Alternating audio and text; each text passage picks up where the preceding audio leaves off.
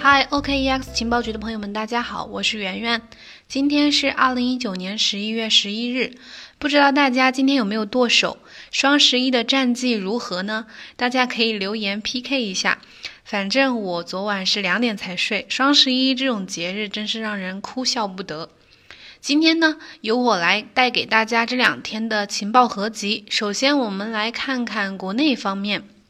首先，第一个是新华日报今天刊文：比特币区块链技术的首个成功应用。比特币是近年来最热门的话题之一。新华日报今天发表的文章称，比特币是区块链技术的第一个成功应用。文中介绍了比特币以及它和区块链技术的关系。总结了比特币的几个特性。首先，比特币不是任何有形的货币，它的生产和运行基于互联网，是一种开源形式的 P2P 数字货币。不同于人类早期的因其自然属性而选择的金银货币，也不同于近一百年来人们习以为常的法币，由国家法律和主权信用支撑的这种纸币。那比特币呢，是完全诞生于现代科技互联网时代。传统金融体系的交易记录呢，都被保存在银行中心的数据库中，而区块链呢，则是比特币的账本。任何时刻产生的比特币的所有权以及交易记录都记录在区块链账本中。总而言之呢，比特币有几个特点：第一，总量有限性，发行呢不会失控；第二，良好的匿名性，账户拥有者的身份不会被任何人知晓；第三。比特币的生产和维持消耗了大量的能源。第四，比特币的价格容易大幅波动。一直以来啊，这个相比于区块链来说，比特币这种。呃，数字货币呢，在官方媒体视角中都是经常被质疑的。而今天这个新华日报发文介绍比特币呢，想必也可以算是一个大突破了。虽然是陈述的客观事实，但是也可以说明比特币的地位以及它和区块链的关系是不容被忽视的。被广大群众认可和接受呢，也只是一个时间的问题。那么第二点，我们来看看这个，嗯，关于这个央行数字货币。呃，据中证网十一月十日的消息称，中国人民银行数字货币研究所所长穆长春在第十届财新峰会上面表示，央行的数字货币引入了私人部门参建。他表示，私人机构是可以运营基础设施的，但是背后是有条件的，要纳入到法律监管框架当中，同时呢，要服务监管，为公众服务，要求这个公共道德水平比较高。央行数字货币呢，从一开始就引入了这个双层运营体系，就是运用了那个私人和公共部门共同建设这个数字货币。今后呢，可能还会运用私人的力量共同建设公共产品。央行这个举动啊，无疑将再次调动这个私人机构的积极性和参与度，有利于这个央行数字货币加快落到实处。另外呢，穆长春还在会上谈到了这个全球稳定币的问题。他认为，这个全球性稳定币呢，会放大对公共政策的挑战和风险，在法律监管和风险控制等问题解决之前，不宜推出这个全球性的稳定币。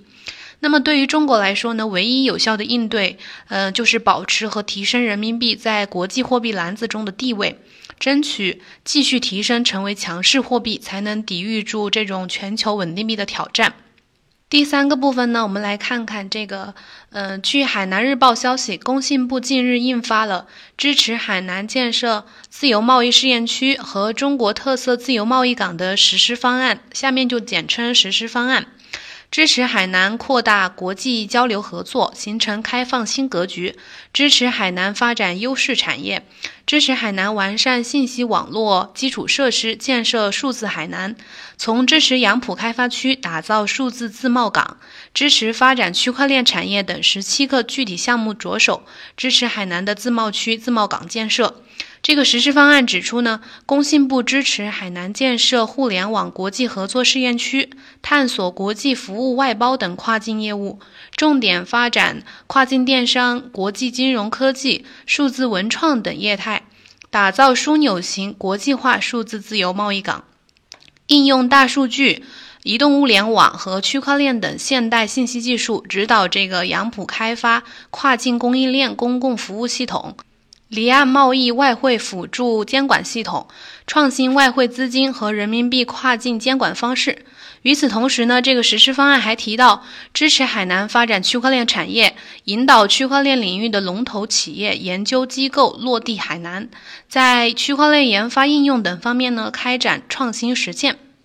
第四条呢，我们来看看区块链加金融方面的。呃，据中国证券网报道，有知情人士透露称，国家外汇管理局跨境金融区块链服务平台近期呢再度扩容，由此前的九个试点省市扩大到了全国十九个省市，包括国家外汇管理局天津、上海、江苏、广东、四川、陕西、北京、重庆、河北、山西、吉林、浙江、福建、安徽、江西。湖南、广西、厦门、宁波等分局，这无非是区块链金融服务的一项重大进展。随着这个试点范围的扩大呀，区块链在金融服务、金融业务方面呢，将逐渐普惠到全国的各个省市。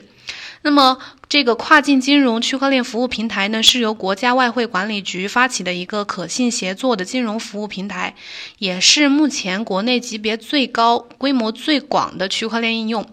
该项目呢，主要是利用这个区块链可信的技术特点，旨在解决这个中小企业跨境融资难、融资贵的问题，全面推动跨境贸易金融业务的发展。今年三月二十二日的时候，该平台率先是在上海、重庆和江苏、浙江、福建的省会城市试点。试点服务一经推出呢，它的创新的融资方式、便捷的融资途径和高效的融资效率呢，就获得了市场的高度认可，吸引了众多的商业银行和外贸企业积极参与。今年七月六号的时候呢，试点范围扩大，新增了呃四个省市来参与试点。试点的范围呢，由试点的这种省会城市扩展到了全省。据最新的这个报道数据显示啊，截至到十月底，这个跨境金融区块链服务平台呢，累计完成了应收账款融资六千三百七十笔，放款金额呢折合六十七点七亿美元，服务企业呢共计一千两百六十二家，其中中小企业占比约百分之七十。那么第五条，我们来看看这个，呃，关于前前两天召开的这个乌镇区块链大会上。